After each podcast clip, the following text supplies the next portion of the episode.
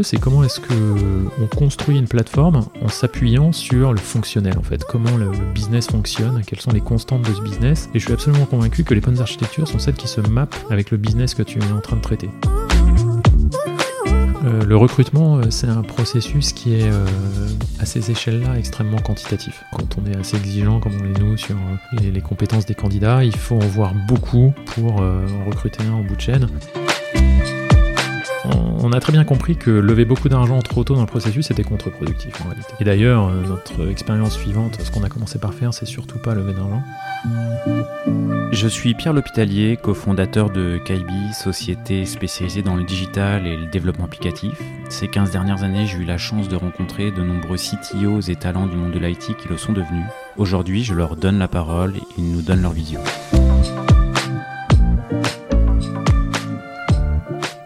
Bien aujourd'hui je suis en compagnie de Antoine Bull qui est le CTO de The Edge. Merci Antoine d'avoir accepté l'invitation et d'être arrivé jusqu'à nous. Merci beaucoup Pierre de m'avoir invité. C'est avec plaisir. Je, te... Eh, je commence par un petit remerciement.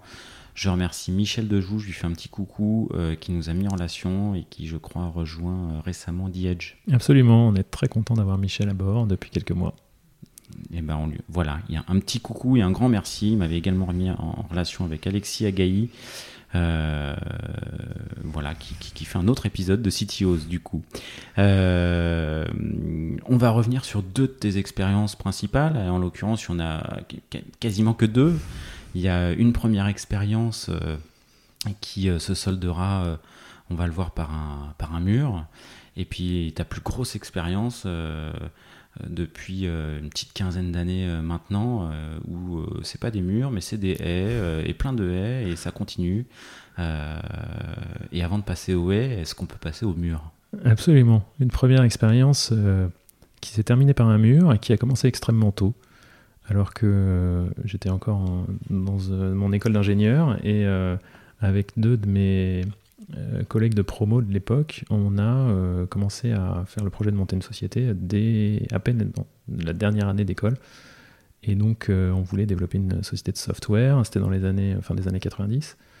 Et on, est, on s'est lancé dans cette aventure avant même d'être sorti, en commençant à monter le projet et en le développant. Et on est tombé dans une période qui était le tout début de cette ère startup en France qui nous a porté, et puis on avait la conviction aussi que, que tout ça fonctionnerait, dans le domaine de, de, la vidéo et de la vidéo en ligne. Fin des années 90, c'est encore la pleine bulle là. Alors fin des années 90, c'est encore la, la, croissance Internet folle, les valorisations folles, les créations de, de start-up euh, avec des levées de fonds euh, très importantes pour l'époque. Et, on a été porté par cette vague-là. On est sorti de l'école en 99. On a très rapidement trouvé des business angels qui étaient partants pour investir dans notre société. Et, euh, on a, dans, le cours de l'année 2000, levé 6 millions d'euros pour financer le développement de la société, développer le produit euh, autour de la vidéo en ligne. 6 millions d'euros, pour l'époque, euh, ça faisait partie des très belle levée de fonds. C'était une belle levée de fonds. Et euh, alors je vais passer pour un vieux con, mais c'était encore en, c'était encore en francs à l'époque. mais c'était une levée de fonds très importante. Et les, et les VC de l'époque ont fait confiance à une euh, bande de jeunes de 25 ans pour, euh, pour monter cette société, ce qui a été pour nous une expérience formatrice à un point totalement exceptionnel. Et, et ça s'est très bien passé, au moins au début. C'est-à-dire qu'on a commencé à à développer le produit, on a convaincu ses investisseurs, euh, on a levé beaucoup d'argent, on a recruté, on a appris à recruter, on a monté euh, une équipe sur le développement qui faisait jusqu'à une quinzaine de personnes, je crois qu'on a été une trentaine dans l'ensemble de la société au pic euh, de l'activité. les startups avaient le vent en poupe au point que dans les années 2000, je me suis retrouvé avec un groupe de, de fondateurs de startups invités à l'Elysée par le président de la République à l'époque, Jacques Chirac, qui nous a invités pour passer une bonne heure de meeting avec lui. Donc on était 15 avec le président de la République en train de lui expliquer nos problèmes dans la vie de développement de start-up. Et euh, j'ai ma photo, euh, je serre la main au président que je pourrais sûrement montrer à mes petits-enfants. Mais ça montrait un petit peu, le, ça illustre un petit peu le, euh, cette tendance de l'époque à observer de manière un peu nouvelle et étonnée les, ce, ce, mouvement de start-up et cette éclosion des boîtes tech. Et alors, qu'est-ce que tu as dit à Jacques et qu'est-ce que Jacques a dit? Alors, Jacques n'a pas beaucoup parlé, en fait. Étonnamment, il nous a énormément écouté de manière extrêmement concentrée. Il, a écouté, euh, donc il nous a posé un certain nombre de questions sur principalement quels étaient nos, nos enjeux de développement de nos sociétés, qu'est-ce qui pourrait nous aider à réussir. On lui a expliqué que euh, ben, la difficulté d'une petite société, c'est d'être euh, crédible, de pouvoir vendre et avoir un niveau de confiance élevé de la part de, des clients. Et on militait aussi pour avoir l'équivalent du, Small Business Act américain, c'est-à-dire un engagement des, grandes organisations publiques à être capable de travailler avec des petites sociétés, même si euh, elles sont encore petites, qu'elles n'ont pas fait leurs preuves et euh, ont, mais en revanche, elles ont besoin de clients. Et, Jacques, à l'époque, beaucoup, euh, nous a écouté avec beaucoup d'attention et, et, ça a été une expérience assez unique. Tu as, vu dans les mois ou semestres qui ont suivi des choses qui ont été annoncées ou faites euh, non, non. ça a eu aucune, absolument aucun espèce d'impact, à pouvoir nous faire un beau souvenir euh, qu'on peut encadrer et mettre au mur. Et, mm, et c'était aussi un, timing qui était peut-être pas très bon, c'est-à-dire que euh, la bulle Internet a explosé en mars 2000. C'était euh, quelques mois avant, ce qui fait que cette espèce de trend assez positif de, des startups qui avait lieu depuis euh, quelques mois ou quelques petites années devait montrer ses limites et montrer aussi sa face obscure dans les mois qui ont suivi. Et alors du coup, tu n'as pas dit de... Enfin, est-ce que tu peux rentrer dans le détail de... C'était quoi le produit C'était quoi l'idée Alors le produit était autour de, la vidéo en ligne et euh, la capacité de diffuser des vidéos en ligne et puis d'apporter de l'interactivité autour de ces intégrations. Et euh, on était dans une phase dans laquelle la vidéo sur Internet, ça n'existait littéralement pas ou très peu. Et euh, on était encore dans une phase d'évangélisation, c'est-à-dire que je me suis retrouvé, j'ai des souvenirs encore d'être en face de clients euh, ou de prospects qui me disaient mais euh, vous êtes complètement fou, euh, qui va passer du temps à regarder des vidéos de la taille d'une carte de visite complètement pixelisée sur un ordinateur, sachant qu'en parallèle, le gros trend technologique c'était la télévision haute définition. Ça n'avait aucun sens. Et d'ailleurs, YouTube a été créé plusieurs années après, et, les connexions ADSL n'en étaient qu'au début. Et donc, on était vraiment dans cette phase d'évangélisation sur le le, contexte technologique lui-même, ce qui fait que les outils, tous les outils autour de ça, étaient encore euh, très jeunes et on était euh, beaucoup trop en avance par rapport aux évolutions du marché. C'est ça le l'un des murs que vous êtes pris? Alors, euh, d'une certaine manière, oui. C'est-à-dire que premier étage, l'explosion de l'abus d'Internet, mars 2000, grosse frilosité des, des, investisseurs qui du coup se retrouvent aussi à vouloir avoir davantage euh, de résultats, de suivi du business plan, euh, évidemment complètement euh, idyllique qu'on leur a vendu pour faire la levée de fonds. et on se retrouve dans une phase dans laquelle il faut délivrer des résultats, il faut vendre le produit, alors qu'en réalité, on en était au stade où le product market fit était, était pas bien défini. On n'en était pas au stade où on savait exactement si notre produit adressait un vrai besoin et si on allait pouvoir générer de la traction sur ce produit. Et donc, euh, devant cette frilosité, euh, le revenu qui suivait pas, bah, on a fait ce que n'importe quelle euh, PME ferait dans une, dans une phase de difficulté économique. C'est-à-dire qu'on a commencé à restructurer, on était 30, et puis on a réduit un peu les effectifs pour essayer de recoller avec le revenu. Et tout ça a duré quelques mois, enfin grosso modo deux ans jusqu'au stade où... Ah, euh, ça a duré deux... Ça...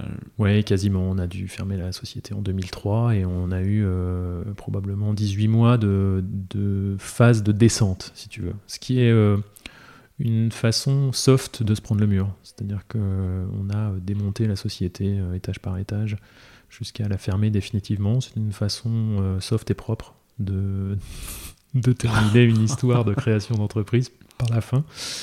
Et, ça aurait été euh, en trois ans quasiment une source d'apprentissage, d'expérience absolument unique d'avoir fait toute la vie d'une société depuis euh, son, son financement, sa croissance, euh, la gestion des difficultés économiques, l'art descente, etc.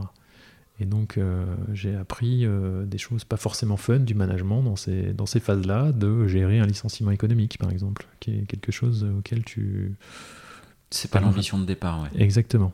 et qui est néanmoins, euh, quand, tu es, quand tu es manager, un truc qu'il est bon de connaître. Et du coup, tu, c'est quoi les, les, autres apprentissages de cette expérience? Alors, énormément d'apprentissage de cette expérience sur le développement d'une startup d'abord, et euh, le timing de l'investissement par rapport à la maturité de ton produit. Cette logique de product market fit, c'est-à-dire que lever beaucoup d'argent très tôt alors que tu n'es pas dans une phase encore où tu as une traction du marché, où tu sens que tu as le bon produit qui s'adresse au bon marché et tu sens que tu vas pouvoir le vendre et que ça va générer l'attraction et que tu es sur des rails qui vont te permettre de croître. Si tu lèves beaucoup d'argent trop tôt et que tu n'es pas encore à cette phase-là, tu vas te retrouver dans une euh, une situation assez compliquée dans laquelle tu vas avoir d'un côté des investisseurs financiers qui, eux, veulent des résultats, et d'un autre côté, du produit où tu es principalement dans une phase d'incertitude où il faut que tu essayes, tu testes, tu valides des hypothèses, tu invalides des hypothèses, mais tu n'es pas dans une trajectoire rectiligne. Et cette situation-là crée un niveau de tension qui est très difficile à gérer en fait. Ça, tu l'as, tu l'as, enfin, t'en as tu l'as verbalisé, tu en as pris conscience euh, tôt enfin, pour ça t'a servi pour ta, ton expérience suivante Oui. Enfin, c'était clairement un point où tu t'es dit ça, je refais pas. Exactement. On, a très bien compris que lever beaucoup d'argent trop tôt dans le processus c'était contre-productif en réalité. Et, et d'ailleurs, notre, notre, expérience suivante, ce qu'on a commencé par faire, c'est surtout pas lever d'argent.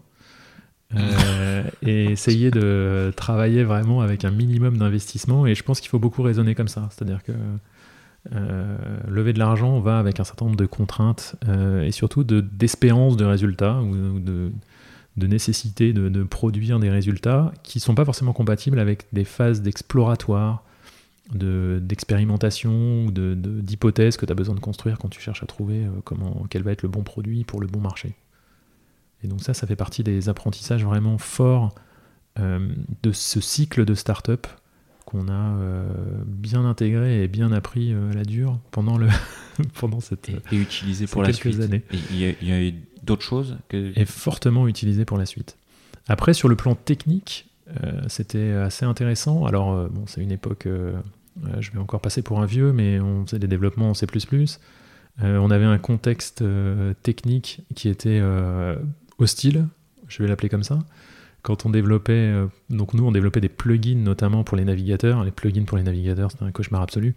C'est-à-dire que tu avais euh, quatre navigateurs différents sur le marché qui eux-mêmes euh, étaient dans différentes versions et tu avais des problèmes de compatibilité absolument insolubles. Et on peut se retrouver dans les cas où on, se retrouvait avec des, utilisateurs, on avait des, rapports ou des utilisateurs qui utilisaient Windows 98 avec un certain patch pas installé, avec un navigateur Netscape 4. Euh, truc, et dans ce cas-là, il se trouve que ça marchait pas. rien que de reproduire la config, c'était déjà un enfer. Et on se rend pas compte aujourd'hui à quel point euh, développer des applications SaaS comme on le fait nous dans l'environnement technologique actuel, c'est facilité par rapport à ce qu'on a pu connaître à cette époque-là. Donc ça, c'était le, le, sport technique. Et après, à cette époque-là, on était aussi au tout début de l'agile. Et ça, c'est un train qu'on a pris en marche très très tôt. Euh, on était euh, donc le, manifeste agile, ça date de 2001, donc c'était ensuite. Euh, Scrum était vraiment à l'état de théorie. Et c'est Extreme Programming qui était un petit peu notre, méthode de, chevet sur laquelle on construisait déjà cette idée que les itérations, l'approche incrémentale de l'évolution des, des, produits, le peer programming, l'intégration des utilisateurs dans l'ensemble du cycle de conception, était très important et, on a été beaucoup euh, bercé par ça dans notre façon de travailler. Une des difficultés, c'est qu'il n'y avait pas d'outils pour le mettre en œuvre. Donc on avait développé notre propre équivalent Jira à l'époque euh, nous-mêmes, ce qui paraît fou. Aujourd'hui, plus personne développerait son, son propre Jira. Son, propre Jira ou son propre outil de gestion de tâches. Mais à l'époque, euh, ça n'existait quasiment pas et ça, a beaucoup, ça nous a beaucoup apporté dans la compréhension de l'agilité, dans l'implémentation de, euh, des méthodologies agiles et de la valeur que ça pouvait apporter euh, à une société de, développement de, software. Et euh, comment tu découvres l'agilité et pourquoi tu, vous faites le choix de, de vous baser sur ces méthodos? Parce que pour le coup, effectivement, en 2000, pionnier quoi. Hein. on est tombé sur Extreme Programming et ça nous parlait énormément. ça nous parlait sur le, la façon d'itérer le côté boucle de feedback qui apporte l'agilité dans la conception des produits et dans tout le cycle de développement qui nous semblait intuitivement correspondre vraiment à ce qui était le plus efficace pour ce qu'on avait besoin de faire. Et c'est quelque chose qui, est, euh, qui était vraiment euh, embryonnaire à l'époque. Euh, c'était le tout début, mais on est des, voilà, on est des, purs produits de, la naissance de l'agilité. Bon, ça, ça faisait partie des bons choix. Ça faisait partie des bons choix. Malheureusement, une bonne méthodologie et une bonne approche technique n'est pas nécessaire, mais pas le secret suffisant pour la réussite du business d'une startup. Il y a d'autres. Euh, T'es resté sur les 20 dernières. Enfin, sur, sur, les deux décennies, euh, toujours Scrum, d'autres étapes fondatrices, d'autres inspirations?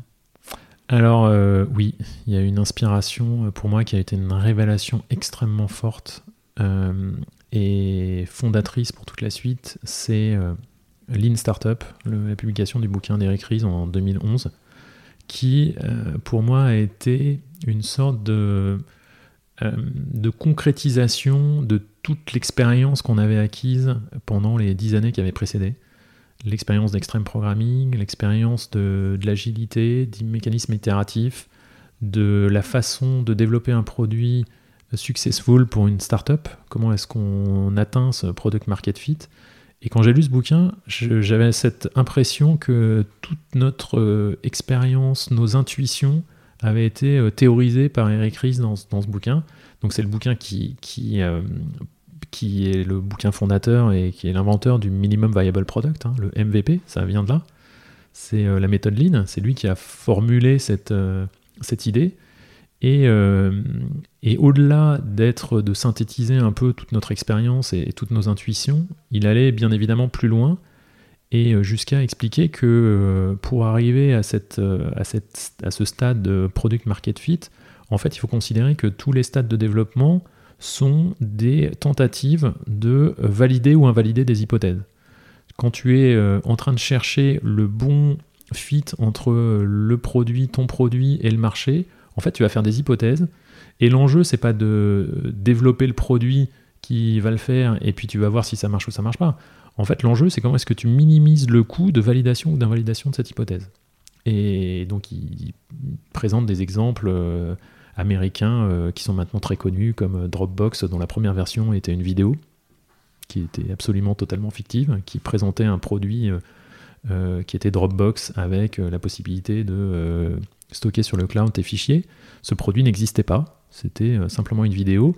Et le succès qu'a remporté cette vidéo quand ils ont essayé de la présenter comme étant un produit bientôt disponible à vendre, euh, le succès absolument phénoménal que ça a eu sur Internet les a convaincus du fait qu'il y avait une vraie demande, un vrai marché et qui tenait le bon, la bonne approche pour leurs produits.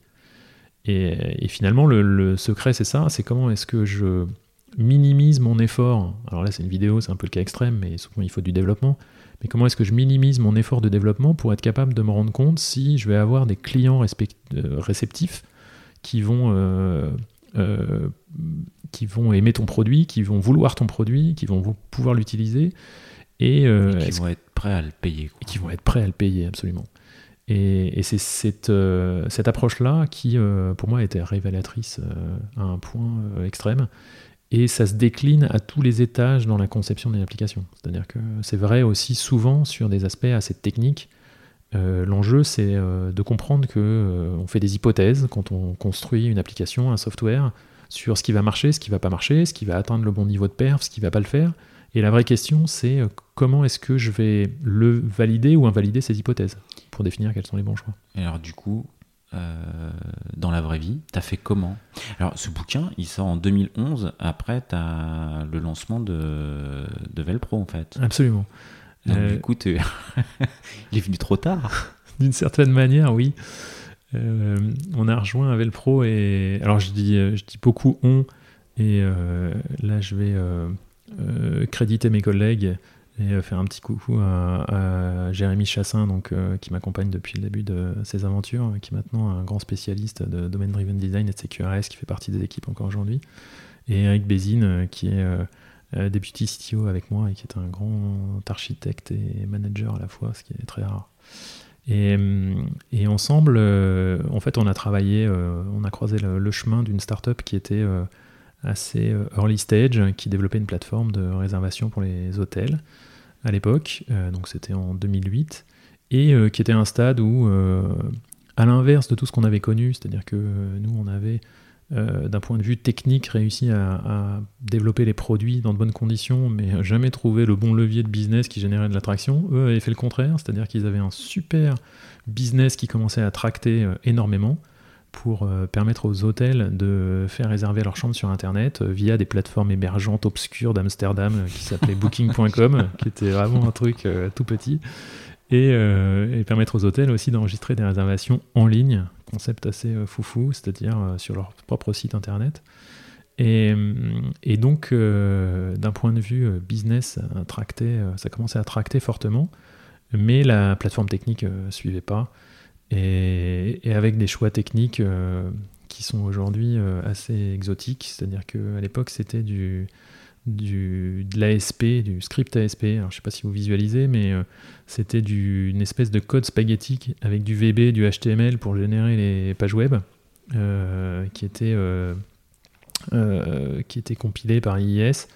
Et ce truc-là. Bah, on, est, en quelle année? Parce que du coup, c'est c'était un choix qui pouvait être cohérent à cette, époque-là ou ça commençait déjà à être. Euh, c'est ça, c'était un choix qui était peu, peut-être éventuellement un peu cohérent dans les années peut-être 2005. Euh, en, en 2007-2008, euh, ça commençait à être l'émergence de .NET. Ouais. Et donc, il y ouais, 2005, c'est même limite, quoi, effectivement. Ouais. Et donc, tout l'enjeu était de mener cette, cette transformation technique euh, parce que très honnêtement, là, ça ne serait pas allé beaucoup plus loin euh, avec la plateforme telle qu'elle était construite. Euh, et il y avait un travail absolument phénoménal à, faire pour arriver, ne serait-ce que, et ça c'était un des enjeux, à répondre au business qui allait se présenter dans les, dans les années suivi. Et donc là, on a travaillé à, à, essayer de comprendre comment est-ce que tu pouvais transformer intégralement une, architecture, des choix techniques, euh, changer un langage sur une plateforme qui commençait à être assez grosse, avec euh, des centaines de milliers de lignes de code euh, qui faisaient des choses dont on ne savait pas trop expliquer ce que c'était parfois, des règles métiers extrêmement complexes, et arriver à faire ça tout en accompagnant le développement du business sur les années qui allaient, suivre.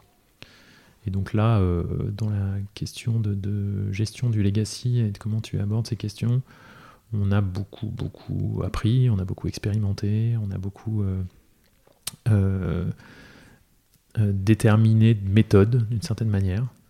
Et, cette expérience-là est encore très, à la fois très riche aujourd'hui et on l'applique un petit peu tous les jours. Et on se rend compte aussi assez peu popularisé. C'est-à-dire que la façon de, traiter le legacy ou de travailler sur une plateforme ancienne qu'on a besoin de moderniser, c'est quelque chose qui est toujours regardé par tout le monde de manière un petit peu douteuse. Euh, une partie des développeurs qui disent ah non, moi déjà ça m'intéresse pas. Ce qui m'intéresse c'est de construire du tout nouveau, tout neuf.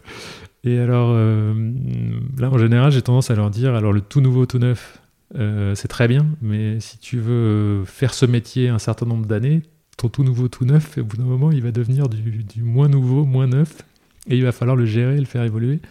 Et donc tu vas être confronté à ce problème euh, fatalement à un moment ou à un autre. Et, donc euh, pour moi ça fait partie intégrante du, travail qu'on fait et, du métier de, l'ingénierie euh, software. Et, on n'est pas très bien équipé, je trouve, en termes de, théorie, de méthode et d'approche pour gérer le legacy de manière générale. Et donc on a travaillé à une méthode qui était une approche qui était assez simple, qui est de se dire il faut, euh, on ne va pas parce qu'on n'a pas les moyens en fait. ce qu'on ne va pas faire, c'est euh, se dire qu'on va construire une plateforme toute neuve à côté en partant de zéro. Alors ça, ça fait partie des, des, convictions fortes, très ancrées que j'ai pu me construire avec l'expérience et et j'ai pu, avec le temps, me rendre compte aussi, en regardant d'autres boîtes, t'en, fait une, enfin, t'en avais fait l'expérience euh, avant de faire une refonte à côté et que ça plante? Euh, J'en avais fait l'expérience à des petites échelles et je l'avais vu faire dans certaines, notamment dans certaines grandes entreprises pour lesquelles j'avais travaillé comme consultant et je les avais vus échouer lamentablement. Parce que l'effet de bord que tu avais remarqué, c'était quoi? On, on décommissionne jamais? Euh, bah, le premier problème qu'on a, c'est que euh, souvent la plateforme Legacy, elle s'appelle Legacy parce qu'on ne sait pas très bien ce qu'elle fait en fait. C'est-à-dire qu'on sait ce qu'elle fait grossièrement et la fonction euh, qu'elle remplit. Après, savoir comment elle fonctionne dans le détail, en fait, on n'en sait rien. Et donc, quand on commence à l'implémenter, on part avec des idées extrêmement simplistes sur son fonctionnement. Mais les systèmes complexes, dès que tu as des centaines de milliers de lignes de code, voire des millions, en fait, leur mode de fonctionnement, il est extrêmement complexe et détaillé. Et, euh, le reproduire demande un effort de, travail et de compréhension et d'analyse euh, qui est extrêmement poussé. Et en fait, euh, ça revient à démonter l'intégralité de l'existant pour comprendre comment il fonctionne. Et en plus, ça t'empêche de, de mesurer le, dans le détail les défauts de l'existant que tu vas pouvoir améliorer. En fait, quand on regarde une plateforme legacy, souvent ce qu'on voit, c'est qu'on est aveugle et qu'on ne voit pas tout ce qui fonctionne. En revanche, on voit très bien ce qui ne fonctionne pas.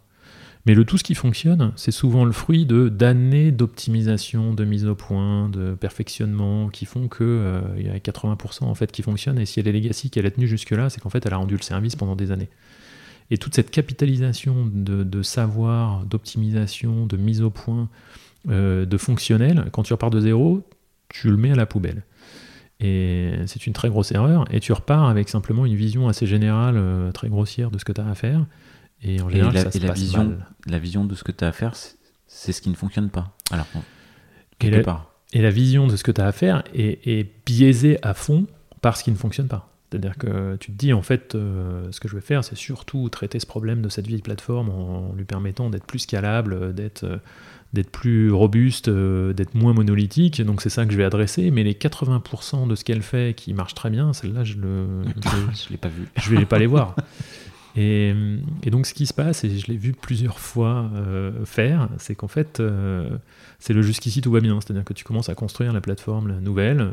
au début, ça va bien, et puis au bout d'un moment, tu te rends compte que en fait, c'est un peu plus long que prévu. Et puis au bout d'un moment, plus tu avances, et plus tu te rends compte de la mesure du chantier que tu es en train d'attaquer. Et, en général, euh, au bout d'un moment, ça commence à créer un, méga problème parce que tu vois que plus tu avances et plus l'horizon s'éloigne. Et il y a un mec qui arrive et qui dit I want my money back. Exactement. et il y a quelqu'un qui dit euh, Non, là, il y a un moment, il va falloir que quelque chose sorte. Et là, tu te retrouves avec un vrai problème. Et donc, euh, pour les meilleures situations que j'ai pu voir, j'en ai vu encore une récemment dans une, dans une boîte, euh, ils sont arrivés au point où ils ont réussi à reconstruire 50% euh, de la plateforme euh, de, la, plateforme historique sur une nouvelle, toute nouvelle, toute belle, qui marche impeccablement avec une stack technique toute moderne. Et là, on dit mais maintenant il va falloir migrer les gars. C'est-à-dire qu'il va falloir que, l'ancienne plateforme la décommissionne et on branche la nouvelle. Oui, mais on n'a pas encore tout. Ouais. Et donc comment on fait? Et ben là, tu te retrouves dans des, enjeux compliqués de euh, migration, de déterminer quels sont les clients que tu peux faire tourner sur l'une, sur l'autre. Et en fait, rapidement, tu te retrouves à gérer deux plateformes et c'est un enfer. Et cet enfer dure euh, beaucoup trop longtemps. T'as dit quelque chose, je continue sur le legacy, parce que donc on comprend que toi, ton approche et ton choix, et tu l'expliques, c'est euh, euh, on fait pas une refonte à côté, mais plutôt on va isoler des features et on, on refait petit à petit par service, par microservice, par euh, fonctionnalité. Et tu as dit quelque chose, tu t'es dit, as dit quelque chose sur l'attractivité du legacy. Euh... Tu as dit, voilà, euh, bon, les développeurs, des fois, legacy, tout ça. Est-ce que tu, tu, as travaillé la manière de rendre attractif le fait de bosser sur une application euh, C'est une très bonne question qui se pose un peu tout le temps et euh, elle se pose aujourd'hui euh, dans nos équipes euh, comme à beaucoup d'endroits. Et la première chose, c'est que je trouve que ce sujet-là est, probablement intellectuellement et d'un point de vue technique, approche technique, architecture technique, un des plus compliqués qu'on ait à gérer. C'est-à-dire que c'est relativement facile de construire une plateforme de zéro, bah, t'as rien, tu construis, tu fais tes choix, t'as pas beaucoup de contraintes euh, particulières là-dessus. Quand tu travaille sur une plateforme legacy avec cette approche-là de se dire bon bah je vais commencer par essayer de la découper par morceaux, découper certains morceaux et de le refondre étape par étape, ce qui a euh, pour vertu de, procéder de manière très itérative. Ça rejoint euh, évidemment tout ce qu'on disait sur le sur l'agilité, le côté itératif des choses. Ça te permet de faire ça tout en, tout en accompagnant le business.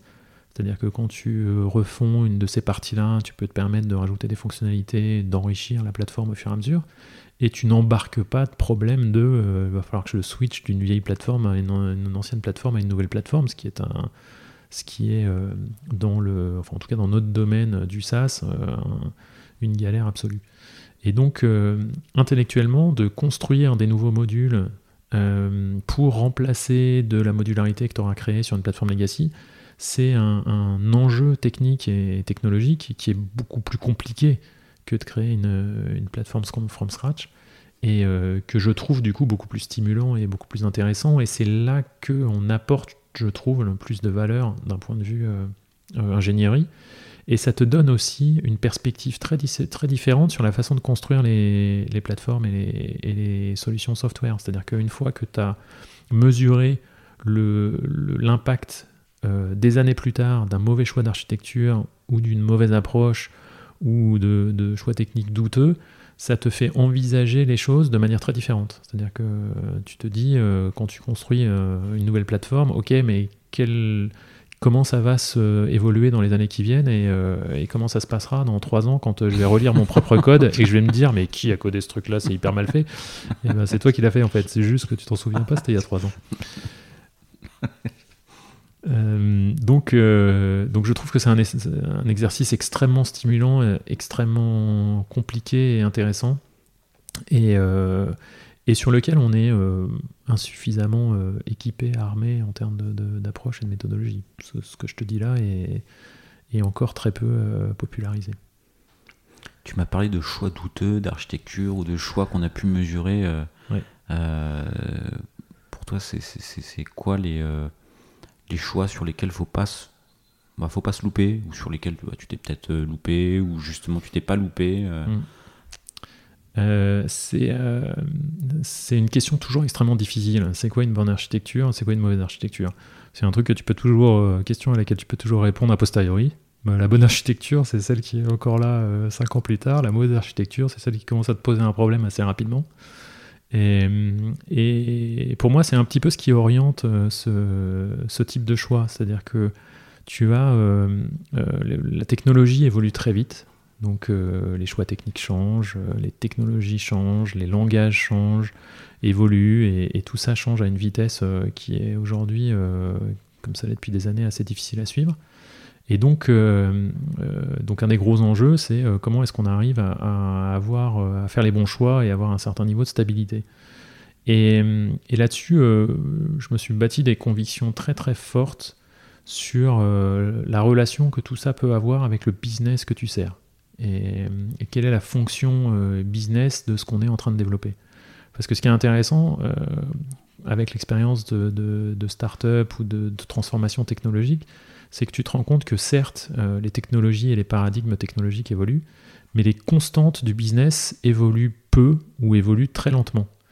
Et, tout l'enjeu, c'est comment est-ce que on construit une plateforme en s'appuyant sur le fonctionnel, en fait, comment le, business fonctionne, quelles sont les constantes de ce business. Et je suis absolument convaincu que les bonnes architectures sont celles qui se mappent avec le business que tu es en train de traiter. Et je te donne un exemple très très simple. Si tu prends, euh, euh, je te prends l'exemple d'Uber. Euh, Uber, c'est du taxi euh, version 21e euh, comment ça marche un taxi? Ben, Tu as un client qui appelle un dispatch en disant où il est, en disant qu'il a besoin d'un taxi. Le dispatch va appeler des taxis pour trouver celui qui est à côté, va trouver celui qui va envoyer vers le client, va prévenir le client qu'il y a un taxi qui arrive. Le client va monter dans le taxi, va faire son chemin, il va payer et c'est bon. Quand tu regardes Uber, ben, la plateforme d'Uber, elle doit faire grosso modo la même chose.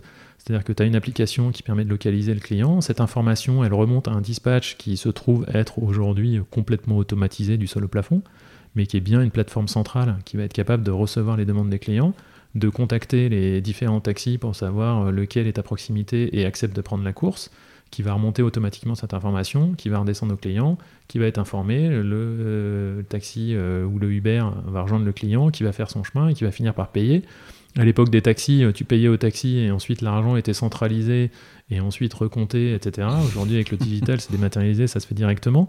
Mais toutes ces étapes et toutes ces, et toutes ces différentes fonctions, en fait, tu les retrouves euh, sur un. Si je devais construire une plateforme pour Uber aujourd'hui, je la construirais comme ça, c'est-à-dire avec toutes ces fonctions bien euh, euh, définies et bien délimitées et articulées entre elles de cette manière-là. C'est-à-dire d'une manière qui a été construite par le business de ce service-là depuis des années et qui est, intrinsèque au fonctionnement de ce service en fait et qui a été éprouvée dans le monde réel. à l'époque où on transmettait de l'information par téléphone où on s'envoyait des fax. Mais aujourd'hui, la façon dont on le fait informatiquement, euh, si on reprend cette métaphore du téléphone ou du fax, quand on réfléchit à la façon dont on architecture nos systèmes, bah, on se rend compte qu'on les construit bien mieux, parce qu'on les construit d'une manière qui a un sens dans le monde réel. Et je pense que c'est cette approche-là qu'il faut euh, privilégier. Et une fois qu'on a construit nos systèmes, en, en, étant très très proche, en mappant euh, de manière extrêmement précise le fonctionnement dans le monde réel, et bien ce fonctionnement-là, il évolue dans le temps pas tant que ça en fait. Il est assez stable parce qu'il est éprouvé, euh, parce qu'il n'y a pas de raison qu'il change du jour au lendemain tant qu'il marche. Et, euh, c'est ça la stabilité euh, sur laquelle il faut s'ancrer quand on construit un, un, système. plateforme et un système. est-ce que tes architectes, est-ce que tes équipes en interne, elles ressemblent pas ou elles se mappent pas avec ton architecture? Alors, Parce que finalement, tout n'est pas mappé.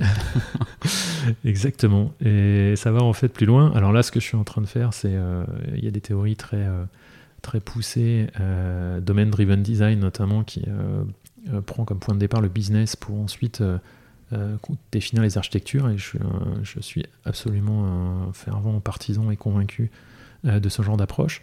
Et après, ça va beaucoup plus loin. Et, et, la, question qui se pose après, c'est comment est-ce qu'on construit une équipe qui développe une architecture ou qui suit ses, euh, principes architecturaux. Et, là, on se réfère beaucoup à, la loi de Conway, donc euh, Melvin Conway, euh, un développeur américain dans les années 60, qui dit Ah, tiens, c'est bizarre, j'ai l'impression que, que l'organisation des équipes qui conçoivent le système impact assez fort sur l'architecture du système final. Par exemple, euh, si je mets quatre équipes pour construire un compilateur, je me retrouve avec un compilateur à quatre passes. Euh, et à l'époque, il aimait ça de manière un peu intuitive. Euh, ça me semble fonctionner comme ça. Et en fait, ce principe-là, génial, est pour moi complètement fondateur de toute cette question d'organisation des, des, équipes d'engineering. on s'est rendu compte par la suite, donc ça a été validé, revalidé, euh, et, les démonstrations euh, ont été extrêmement solides après pour considérer que c'est euh, une loi qui est totalement valable, c'est une vraie loi. Et, elle est intéressante aujourd'hui dans des contextes comme les nôtres pour être utilisée à l'inverse, c'est-à-dire pas se dire mon système va, son architecture va ressembler à l'organisation de mon équipe, mais à l'inverse construire l'organisation des équipes de manière à obtenir une certaine architecture des systèmes. Et du coup, si tu relis ça à ce que je disais tout à l'heure, hein, sur avoir une approche extrêmement orientée business et fonctionnelle de la façon dont le système est architecturé, ça veut dire qu'il faut organiser les équipes de manière extrêmement fonctionnelle et proche du business, avec une organisation des équipes d'engineering qui est proche de, la logique business de ce que tu es en train de traiter. Et là, bizarrement, on arrive à une approche qui est orientée feature team, qui est euh, une pratique euh, très généralisée aujourd'hui, mais je pense que ça explique bien le pourquoi de cette, euh, de cette logique d'organiser les équipes d'engineering selon les, euh, les, grands, les, les grands fonctions business du, du, service que tu cherches à rendre. Et alors du coup, quand tu scales, parce que je pense que c'est, quand tu scales, c'est, un, un, vrai sujet, c'est un sujet d'actualité pour le coup. Chez, chez Diet, tu as, combien d'équipes, c'est organisé comment? Comment tu vois l'orga cible euh, Parce que je crois que il y a une, phase de scale actuellement euh, absolument. L'équipe de The euh, comptait euh, sur la partie produit engineering une centaine de personnes début 2021. On va être quasiment 300 à la fin de cette année. Et donc une phase d'hypercroissance assez, assez forte qui, est, qui du coup remet en cause et en question l'organisation ou nécessite à minima de la scaler. Et ce dont on se rend compte, c'est que ces principes d'organisation fonctionnelle, donc chez nous par produit, euh, fonctionnent bien et, continuent à se scaler bien. Elles ont besoin d'être enrichies et, on a besoin de, euh, les découper notamment. Euh, mais elles continuent à bien scaler. Et, et, typiquement, quand on se retrouve dans des situations dans lesquelles tu as une équipe qui est responsable d'un module dans ta plateforme, et puis qu'avec le scale, ben, cette équipe va devenir deux équipes, trois équipes, voire quoi, quatre équipes, et que la question se pose de comment est-ce que tu découpes les périmètres de ces équipes, on se rend compte que, euh, et on est convaincu aussi, que l'approche fonctionnelle est toujours la meilleure. C'est-à-dire que ton, ton, module se découpe en euh, quatre périmètres, trois, quatre périmètres fonctionnels différents, et que c'est ce découpage qui va fonctionner. Encore une fois, en prenant euh, comme approche toujours la vision fonctionnelle et la vision business des choses pour faire évoluer les organisations. Ça ne veut pas dire que c'est simple, hein, mais ça te donne des, grandes lignes directrices. Est-ce que on avait parlé de haies euh, au, début. Est-ce qu'il y a parce que The Edge, ça fait une petite quinzaine d'années. Euh, une croissance, euh, bon là il y a une phase de scale actuellement, mais il y en a eu plusieurs. Est-ce que tu as T'as eu des murs, des murets, des, des, des haies dont tu voudrais nous parler J'ai eu toutes sortes d'obstacles de toute nature qui sont euh, ceux que tu as, j'imagine, alors selon les contextes de manière extrêmement différente, mais euh, qui te font passer d'une équipe de 10 personnes à 300. Et, mais il y a quand même des seuils qui sont euh, assez structurants, assez difficiles. Moi, j'ai l'impression d'avoir changé de métier quasiment tous les 3 ou 4 ans dans ces phases de scale. Euh, il y a euh, les étapes qui sont les plus structurantes, c'est euh, pour moi assez facile à déterminer. C'est les étapes dans lesquelles tu construis des étages. C'est-à-dire que quand tu es développeur toi-même ou quand tu es très les mains dans le cambouis, tu as une vision d'à peu près tout et tu interagis directement ou tu agis directement sur ce qui est produit. Quand tu commences à gérer ceux qui développent euh, tu passes un cran euh, supérieur. Quand tu commences à gérer des managers qui eux-mêmes gèrent les équipes de développement, là tu passes encore un cran. Et à chaque fois que tu t'éloignes du concret, du vrai travail de développement et de conception qui est fait, à chaque fois tu as besoin de remettre en cause euh, ta position, de déterminer quel est le rôle de ceux qu'il va falloir que tu embauches pour faire le boulot à ta place. Euh, et, euh, de changer la structure de l'organisation. Et euh, d'une certaine manière, je trouve que les premiers seuils sont très très durs. C'est-à-dire que le jour où tu ne fais plus, mais tu deviens manager de ceux qui font, ou le jour où tu n'es plus manager de ceux qui font, tu deviens le manager des managers de ceux qui font. Alors là, c'est des phases qui sont extrêmement dures et il faut faire le deuil d'un certain nombre de choses. il faut perdre un certain nombre de réflexes. Euh, et, c'est des phases qui sont, qui sont vraiment clés et donc euh, qui créent des seuils à. Euh, tu vas avoir un seuil à entre 10 et 20. Il y a un moment où il va falloir que tu sortes du. C'est le lâcher prise que tu as eu du mal à faire? Oui, moi personnellement, oui. Le, le lâcher prise est très dur.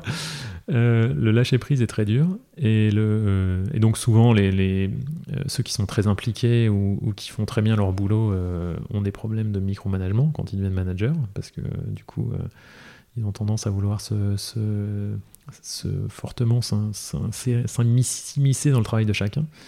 et, puis tu as l'enjeu de déterminer aussi qui va pouvoir faire le travail à ta place quand tu vas prendre des positions un peu différentes au fur et à mesure du scale. Et, donc là, euh, ça soulève des tas d'autres questions. Et donc, euh, qu'est-ce qui fait un bon manager d'une équipe d'engineering? Euh, Bon, ben, par exemple, son niveau d'expertise technique entre finalement assez peu en ligne de compte. Et, donc, c'est souvent une erreur qui est faite de, de promouvoir, donner des promotions à des très bons experts techniques euh, je pense que c'est une grosse erreur parce que quand on fait ça, ben, euh, un expert technique qui devient manager, il va passer du temps non plus à faire de l'expertise technique, mais à faire du management. Et c'est pas forcément ce qu'il a envie de faire. C'est pas forcément ce qu'il a envie de faire. C'est pas forcément ce qu'il sait faire. Et en plus, euh, tu vas perdre un expert, un très bon expert, au moins une bonne partie de son temps ce qui est euh, souvent très contre-productif. Il peut y avoir des très bons experts qui sont aussi des très bons managers, mais c'est des, des, raretés. Donc Et- ça, t'as fait ça. Euh, ça, je suis passé par là. Euh, J'ai tiré les leçons assez vite. Je pense pas avoir tellement, euh, tellement perdu de temps sur ce genre de problème. Est-ce que t'as pas l'impression que aujourd'hui l'expert, enfin par rapport à il y a 10 ans, l'expertise technique est plus reconnue et valorisée et il y a de la reconnaissance dans l'expertise technique. On n'est plus obligé de passer par le management pour avoir la reconnaissance de la valeur qu'on apporte en tant que contributeur individuel. J'espère, j'espère. C'est euh, quelque chose qui est très hum, développé, bien évidemment, dans les boîtes américaines de software, qu'on pratique chez The Edge. Donc chez The Edge, il y a deux plans de carrière dans l'équipe d'engineering. Un plan de carrière expertise et un plan de carrière management. Et donc on valorise les experts euh, quasiment aussi bien que les managers dans leur, euh, dans leur trajectoire. Et c'est absolument fondamental. C'est-à-dire que ce qui fait la qualité technique de nos plateformes, euh, les managers, la qualité des managers contribue, c'est-à-dire qu'ils vont orchestrer, ils vont faire en sorte que tout se passe bien, mais elle n'existe que si, avant tout, on a des très bons développeurs, des très bons experts et un niveau technique qui est très élevé. Et valoriser l'expertise, euh, c'est Essentiel. fondamental. fondamental. Ok. Et euh, on, a parlé de scale, je saute un peu du, du coq à l'âne, mais on- quand on parle de scale, fatalement on parle de, de recrutement. Oui. Euh, Est-ce qu'il y a tips, approches, euh, difficultés, facilités euh, c'est un vaste sujet. euh, je pourrais t'en parler assez longtemps parce que j'ai beaucoup, beaucoup passé de temps sur ces questions de recrutement et pas seulement euh, dans cette phase de scale intense. Donc aujourd'hui, on recrute 6 à 8 euh, développeurs ou membres de l'équipe d'engineering et produits par mois. C'est une, une organisation très industrielle pour, pour faire ces recrutements. Tu vois tout le monde? Euh, absolument pas. Je ne vois pas du tout tout le monde. je ne peux matériellement pas voir tout le monde. Et Tu, tu vois toutes les personnes à qui euh, il y a une proposition d'embauche? euh, je valide toutes les propositions d'embauche. D'accord. Je valide toutes les, les propositions d'embauche. Je ne vois pas tout le monde. Je ne vois que certains postes parce que matériellement je peux pas et je fais beaucoup confiance aux équipes pour ces, pour ces étapes-là. Le recrutement, c'est un processus qui est à ces échelles-là extrêmement quantitatif. C'est-à-dire que euh, quand on veut, quand on est assez exigeant comme on l'est nous sur euh, les, compétences des candidats, il faut en voir beaucoup pour euh, en recruter un en bout de chaîne. Pour te donner une idée, aujourd'hui, les stats chez nous, c'est que tu as quasiment euh, 10 personnes qui rentrent dans le processus de recrutement au sens commencer à faire des tests techniques ou à commencer à faire des entretiens pour une personne recrutée à la fin en moyenne. Et donc, euh, quand tu as besoin de recruter euh, 6, 7, 8 par mois, je te laisse calculer combien ça représente de- d'entretiens, de candidats, etc. Facteur 10. c'est absolument colossal. Et, euh, et ça demande un travail énorme euh, des équipes, des équipes d'engineering, des managers, de tous ceux qui contribuent parce qu'ils ont un rôle absolument fondamental dans ce processus-là, et bien évidemment main dans la main avec les équipes RH qui travaillent avec nous là-dessus. Mais c'est beaucoup de travail très si-. Tu suis les métriques, mais est-ce que si les métriques le mois prochain étaient pas les mêmes, imaginons, euh, là tu, tu me dis grosso modo, euh, allez, on fait deux ans, deux propositions, enfin, euh, allez, un recrutement pour 10 entretiens. Ouais. Si, 10 candidats. si soudainement il y avait une embauche pour quatre candidats, ça, ça t'interrogerait? Alors, ou, ou- Tout à fait. Je regarde, le, je regarde beaucoup le, la façon dont ces KPI évoluent et, euh, et de quelle manière est-ce qu'ils sortent ou pas de, de, de, ce- de la trajectoire standard. ouais, exactement. Et, et après, on regarde. euh, bon, alors, ça reste des petits chiffres à l'échelle d'un mois. Donc, euh, mais ce qui est intéressant, c'est de regarder et d'essayer de comprendre euh, ce qui se passe. Ça peut être parce que, euh, bah, voilà, il se trouve que là, on a une série de candidats hyper bons. Et donc, euh, on est super content, ils s'entendent bien avec tout le monde, on les a tous recrutés. Ça peut tout à fait arriver. Ou euh, à l'inverse, euh, on se retrouve à une période avec des candidats euh, pas assez bien qualifiés ou qui sont pas, qui sont pas forcément à la bonne place. Et, là, on va moins recruter. Mais on va systématiquement regarder quand ça sort un petit peu de l'épure. Et, euh, c'est toujours une sorte de, de- de- d'équilibre. C'est-à-dire que moi, ma conviction, c'est qu'on ne peut pas tellement faire de concessions sur les compétences des candidats qu'on cherche. Ça fait partie des convictions fortes. Les, compétences techniques et les niveaux élevés des, candidats et des, membres de l'équipe d'IEDGE sont super importants pour nous et on va préférer prendre un peu plus de temps et, mettre plus d'efforts, mais avoir des, meilleurs candidats et, recruter des très bons membres de l'équipe plutôt que de faire un truc assez quantitatif en me disant il me faut 10 développeurs Java, je vais prendre les 10 développeurs Java qui se présentent. D'accord, c'est le. Enfin, tu n'es pas drivé par, euh, euh, par une échéance. Tu es drivé par la compétence et le candidat. Exactement. On a un plan, on a des échéances, mais euh, s'il y a des arbitrages à faire, on va préférer être en retard sur le plan, mais recruter les très bons candidats plutôt que. Et alors, du, du coup, tu es alors, du coup, tu étais cofondateur.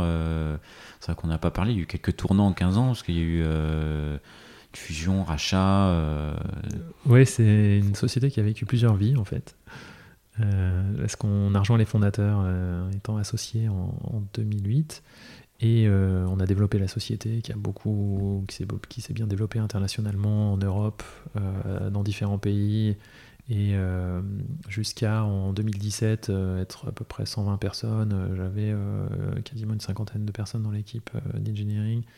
Et, et, on a vendu au groupe Accor, qui euh, achetait la société à ce moment-là, euh, dans de bonnes conditions, et on était très content. C'était une forme d'aboutissement de ce qu'on avait construit pendant ces années. Et, là, il s'est passé un, une espèce de, étape assez inattendue. C'est qu'en fait, Accor avait racheté notre concurrent Fastbooking à l'époque qui était notre concurrent depuis 10 ans, et euh, le projet était de fusionner les deux sociétés. Et donc, euh, je me suis retrouvé, euh, donc on m'a proposé de prendre la, responsabilité des équipes techniques des deux sociétés. D'ailleurs, au début, elles n'étaient pas complètement fusionnées, donc j'étais CTO de, des deux boîtes concurrentes avec deux équipes différentes. Et c'était assez vertigineux comme expérience, parce que déjà, voir dans le détail, sous le capot, ce que ton concurrent avait développé depuis des années, contre lesquels tu, te battais sur le marché, c'est assez intéressant. Et puis, euh, sur des plateformes qui faisaient en partie la même chose, tu te rends compte de l'impact des, choix techniques sur le long terme. Des choix de, stack technique, des choix d'architecture, euh, ceux qui fonctionnent, ceux qui ne fonctionnent pas, euh, quels choix ont été faits différemment. Et, ça, c'est extrêmement intéressant justement sur cette question de qu'est-ce qui fait une bonne architecture, qu'est-ce qui fait une mauvaise architecture, comment est-ce que tout ça se comporte sur la durée. Et, ça nous a... Euh, enfin moi, ça m'a énormément appris. Bon, après, quand il s'agit de, fusionner les équipes, les plateformes et, d'intégrer l'ensemble à l'échelle de la société, ça s'est très bien passé. On a, ça a donné naissance à The Edge qui est euh, maintenant une société complètement intégrée avec euh, une seule équipe qui, grandit et, tout se passe hyper bien. D'un point de vue technique, le, la fusion des plateformes et les migrations et, l'intégration est, très compliquée et ça, ça, prend beaucoup beaucoup plus de temps. C'est un travail euh, qui, qui est sans fin. Et du coup, il y a, dans les choix qui ont dû être faits, il y a des choix de on prend telle brique à un endroit, telle brique à un autre endroit, ou euh, Exactement. il y a un choix qui a été de on, met fin à un système et on, on prend l'autre. Exactement. C'est au contraire, euh, on prend euh, de chaque côté les briques qui sont les plus performantes ou qui répondent le mieux aux, besoins et on essaie de les associer de manière un peu intelligente ça correspond assez bien à, l'approche euh, globalement du, legacy, c'est-à-dire que c'est jamais que le même type d'approche, mais à l'échelle de deux plateformes. Comment est-ce que euh, je vais pouvoir mutualiser certains composants qui euh, marchent très bien et qu'on va pouvoir uniformiser sur les deux plateformes Comment je vais pouvoir réutiliser certains d'un côté et, les faire fonctionner partout Comment je vais gérer l'intégration entre ces deux plateformes pour pouvoir tirer le meilleur des deux On a une approche très pragmatique, très euh, business et pragmatique des choses, qui euh, a pour défaut de absolument pas être intellectuellement satisfaisante. C'est-à-dire que c'est toujours plus simple de se dire tout casser, on va tout recommencer tout nouveau, tout beau, tout propre. Euh, c'est très, très, toujours beaucoup plus satisfaisant intellectuellement, mais dans la vraie vie, en fait, c'est très coûteux et ça ne marche pas. ça a aussi comme inconvénient de, créer des situations assez complexes et hétérogènes. C'est-à-dire qu'il faut accepter Et là, on avait deux stacks techniques différentes. Il faut accepter l'idée que tu te retrouves avec des plateformes qui ont, qui ont une partie en .NET, une partie en PHP, une partie en Node, et puis finalement, dans des architectures microservices bien conçues, avec les bonnes compétences dans les équipes, c'est totalement gérable. Tu as accepté l'hétérogénéité Absolument. On a complètement accepté et intégré l'hétérogénéité, qui est, euh, qui est encore une fois un petit peu cette même approche que le, que le legacy, c'est-à-dire que tu as un composant qui est euh, pas dans ta stack techno, euh, dans, ton langage, mettons, de prédilection, mais dans une architecture microservice, ce composant, il rend le service, il fonctionne. pourquoi est-ce que tu veux le réécrire? Tu vas le réécrire le jour où tu as besoin de le faire évoluer, euh, tu as besoin de le transformer euh, fondamentalement, et à ce moment-là, tu pourras décider de le réécrire. S'il fonctionne, aucun problème. Je veux dire, euh, c'est, il, est, relativement indépendant du reste de l'architecture, et tu peux tout à fait le garder dans cette, dans cette stack-là. Et après, ça va dépendre aussi de, des équipes qui sont, des compétences des équipes qui vont travailler dessus si tu as euh, suffisamment de compétences sur ce domaine-là. c'est ce que j'allais te dire, c'est ça t'amène, l'hétérogénéité, ça t'amène euh, d'autres problématiques, euh, être savoir et être en capacité de recruter des compétences hétérogènes, quoi. Absolument. Ce qui est un problème, la gestion de la, compétence est un problème à, petit, à petite échelle, enfin à petite échelle, c'est-à-dire que quand tu as 20 personnes euh, tu peux pas gérer trois langages différents, ça va être ingérable et tu vas pas pouvoir euh, répartir les, ressources sur les différents sujets. Quand tu commences à avoir 100, euh, 150 personnes euh, et que tu gères deux, trois langages ou deux, c'est gérable. Et plus l'équipe est grosse et moins ça devient un problème. Donc c'est beaucoup une question de, c'est beaucoup une question d'échelle pour moi. D'accord. Ok. alors du coup, moi, j'ai c'était du coq parce que je t'ai renvoyé sur. Euh, on parlait de recrutement et je t'ai renvoyé sur les, fusions, les rachats, tout ça, en te disant, euh, euh, je voulais te poser la question, mais en fait, voilà, t'as as un actionnaire. donc du coup, quand tu dois lui expliquer qu'en fait, tu avances moins vite en termes de recrutement, donc tu vas te délivrer un peu moins vite, il faut que tu sois aligné avec cet actionnaire, qu'en fait, tu euh, tu, tu, tu, priorises le long terme euh, en allant moins vite à court terme. Exactement. Et, ça, euh, alors aujourd'hui, ça se joue moins avec l'actionnaire qu'avec les. Et même par le passé, avec les CEO avec lesquels j'ai travaillé. Et j'ai eu la chance de, de travailler avec des CEO qui avaient conscience de, de, de, Alors, soit parce qu'ils ont eu l'expérience, soit intuitivement, de euh, ce que c'est que l'ingénierie et, des enjeux euh, dont on est en train de se parler là. C'est-à-dire d'avoir des, très très bonnes compétences euh, techniques, de favoriser la qualité et d'être capable, par exemple, d'être un peu plus long à un certain moment pour le bénéfice de tenir la longueur sur, le, sur du scale ou, ou sur certains projets. Euh, éviter au maximum de faire du quick and dirty, euh, sauf si c'est absolument euh, impérativement nécessaire. Quand on est éditeur de ses propres applications, le quick and dirty, c'est toi qui vas le payer sur toutes les années qui vont suivre. Donc tu as intérêt à bien bien bien y réfléchir avant de le faire, ou d'être bien sûr qu'il va avoir le niveau de rentabilité, que ça va générer le revenu que tu vas avoir besoin d'avoir pour le, pour le payer sur les 10 ans qui viennent. Et, j'ai eu la chance de, travailler avec des CEO qui étaient, euh, euh, qui étaient très compréhensifs et très, à l'écoute sur ces, sujets-là. Ça n'a pas généré de problème, ça a toujours été aligné avec le, le, le CEO. Toujours un peu de, Tu peux toujours avoir des frictions, mais euh, pour moi, c'est un, élément fondateur assez important. et, je, je, parlais de l'importance du business dans la façon dont on construit la technique mais euh, l'importance aussi que le business comprenne les tenants et aboutissants de la, de la, de la tech et de l'impact que ça peut avoir. Parce que l'enjeu souvent, c'est que le temps du business et le temps de la technique n'est pas le même. C'est-à-dire que nous, quand on travaille, l'impact de nos décisions d'architecture, par exemple, vont être sur le long terme. En réalité, euh, tu construis une plateforme. Au début, elle va servir euh, quelques clients, et puis après, elle va servir de plus en plus de clients. Et au bout d'un moment, si tu l'as mal conçue, elle va poser un problème juste au moment où, d'un point de vue business, ça va exploser et tu vas la pousser dans sa dernière limite. Et donc, euh, les choix qu'on fait ont un impact sur le long terme. Le business a besoin d'être beaucoup plus agile et, d'évoluer beaucoup plus rapidement, et c'est là que se créent les frictions, en fait. Et donc tout l'enjeu quand on fait, quand on développe les plateformes, c'est comment est-ce qu'on se crée un maximum de flexibilité? Comment est-ce que d'abord on construit les architectures de manière à ce qu'elles soient pérennes? Et donc les, construire en fonction des grands axes business et de l'approche du business, pour moi c'est une, une, base absolument fondamentale. Et ensuite, euh, se donner la flexibilité de pouvoir faire évoluer en fonction de, de, de, ce que, de là où le business nous amène.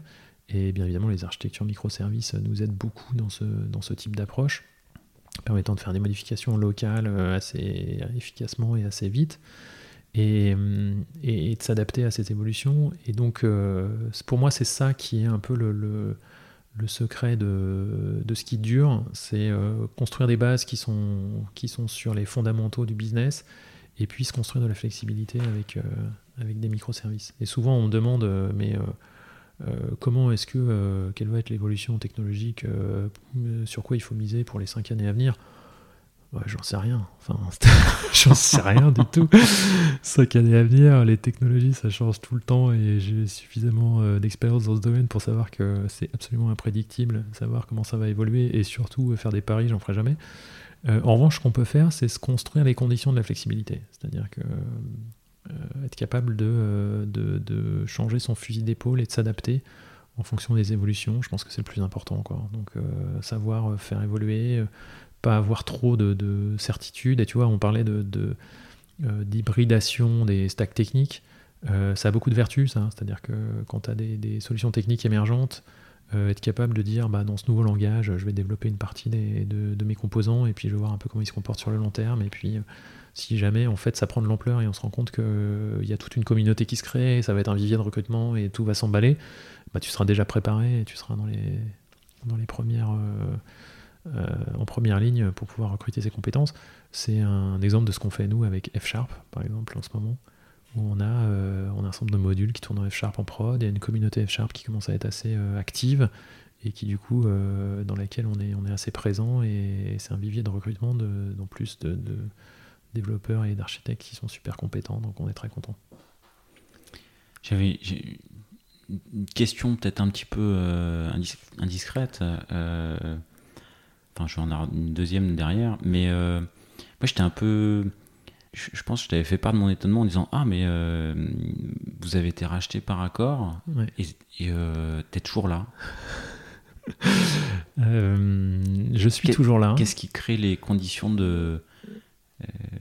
Enfin, tu as donné quelques éléments de réponse, mais des, des les conditions qui font que, bah, en fait, tu te projettes encore sur le long terme, quoi.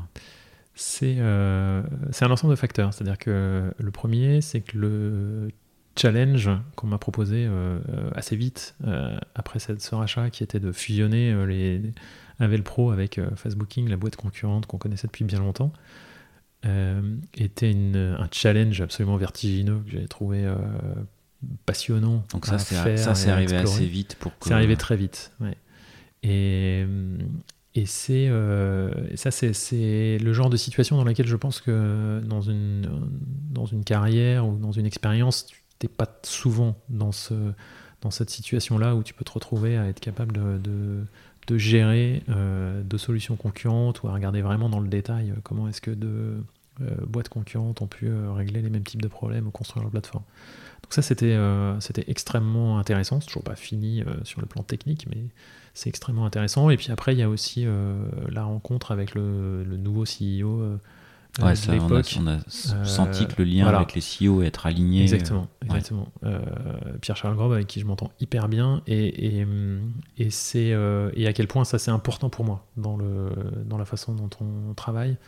C'est-à-dire qu'il il faut être dans un contexte dans lequel il y a, il y a une bonne compréhension de ce que c'est que la technique, ses enjeux, de ce qui fait la réussite, le succès ou l'échec des, euh, des choix technologiques et des, stratégies techniques.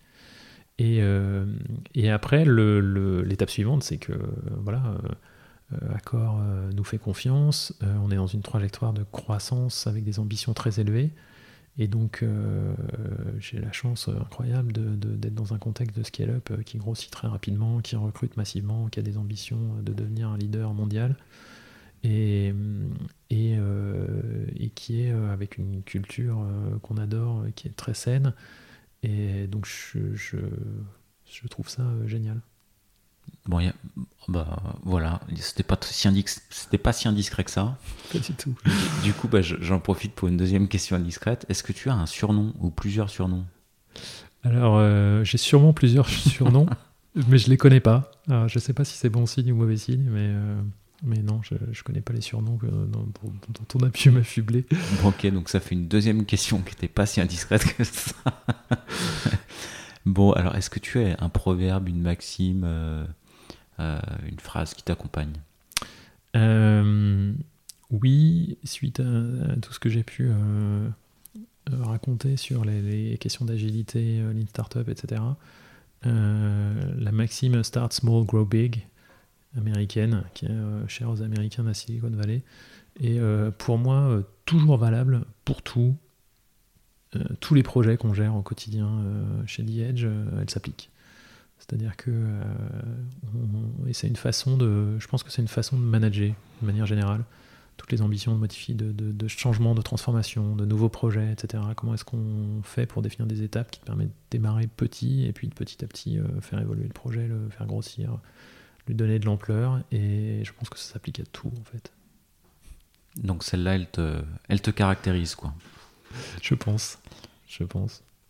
Est-ce que, alors attention, euh, c'est la question improvisation. Euh, comment tu appellerais cet épisode?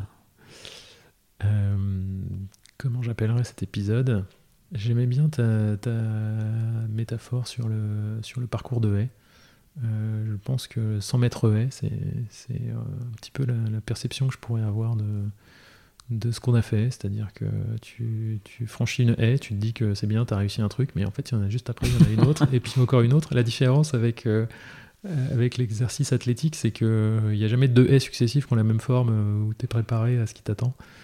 Et, mais en même temps, c'est ça qui fait le sel de, ça qui fait le sel de, ce qu'on fait, c'est que les obstacles se ressemblent pas vraiment les uns les autres. C'est des haies qui sont un peu plus casse-gueule. très très casse-gueule. Ok, bah écoute, j'aurais eu un peu un titre un peu identique. Je t'aurais dit un truc genre un mur et des haies, mais euh, sans, mettre haies, c'est bien. Est-ce qu'il y a une dernière question que je t'ai pas posée que tu aimerais que je te pose? Euh, À laquelle va falloir répondre du coup. Euh, écoute, non, le la question que tu me pourrais me poser, c'est euh, quid du reste, euh, du, reste de la vie quand on, est dans des contextes de, de start-up qui évoluent vite et, et, de d'hypercroissance et comment est-ce qu'on équilibre euh, sa vie privée, sa vie professionnelle, etc. J'ai la chance incroyable d'être papa de quatre enfants et, et d'avoir une femme qui travaille et qui a une brillante carrière. Et, mais je pense que c'est voilà, c'est une question que tu aurais pu me poser. Et, alors comment? Euh, Comment on fait? Euh, bah Déjà, un, il faut avoir une femme absolument formidable.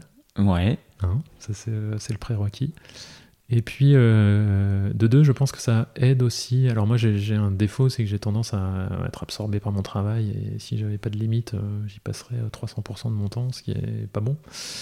Et donc, ça m'oblige à. Mes enfants me rappellent, et ma femme me rappelle régulièrement qu'il faut sortir un peu de ce maelstrom et, penser à autre chose et aux choses importantes de la vie. Et donc cet équilibre est très important, je pense, pour tout le monde. Eh bien, euh, bah, ce sera le mot de la fin. Et je te remercie euh, beaucoup bah, de, d'avoir participé et, euh, et, plein plein de bonnes choses pour, le, pour cette phase de gros scale en cours et, et à venir. Un grand merci Pierre pour, euh, pour cette discussion. Et puis un grand merci pour ton initiative de CTOs qui, je trouve, apporte beaucoup à la communauté. Euh, et échanger entre nous euh, sur nos expériences est toujours très riche. Eh Donc merci pour cette contribution précieuse. Eh ben, bah, je vais tâcher de continuer. J'espère bien. J'espère bien. Et eh bah, à très bientôt et merci beaucoup. Un grand merci Pierre.